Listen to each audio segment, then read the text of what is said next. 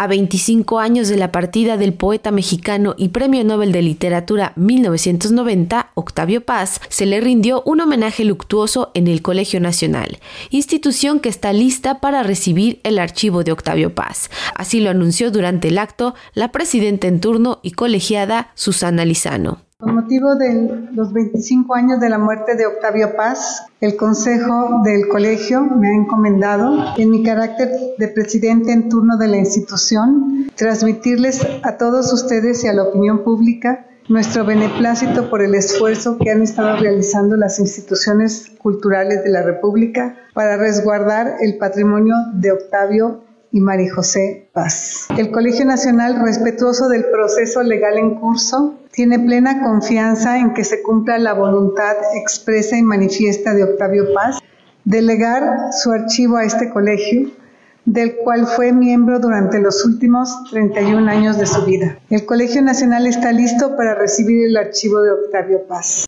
Durante este homenaje coordinado por los colegiados Enrique Krause y Gabriel Said, el antropólogo Roger Bartra recordó a través de un mensaje virtual obras importantes de paz como El laberinto de la soledad, en donde retrató la psique y el carácter mexicano. Creía, como dijo en el laberinto, que la nación es, lo cito, esa parte de México que ha asumido la responsabilidad y el goce de la mexicanidad.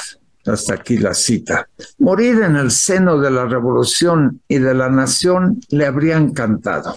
Aunque Paz trató de escapar de la mexicanología, él mismo, hay que decirlo, tendió las trampas que lo dejaron encerrado en la búsqueda inútil pero emocionante del ser, la psique o el carácter del mexicano.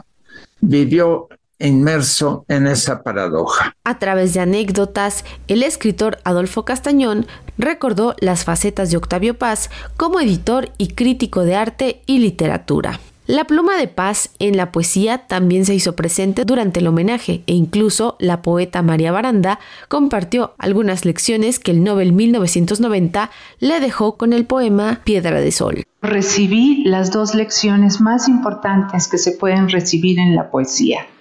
Una, que el poema siempre debe de estar en movimiento. Verbo, adverbio, predicado deben cambiar de lugar. Y ahí, en ese momento, se abre el tiempo. Y el tiempo, sí, es pasado, es presente, es futuro, pero hay que moverse en el poema.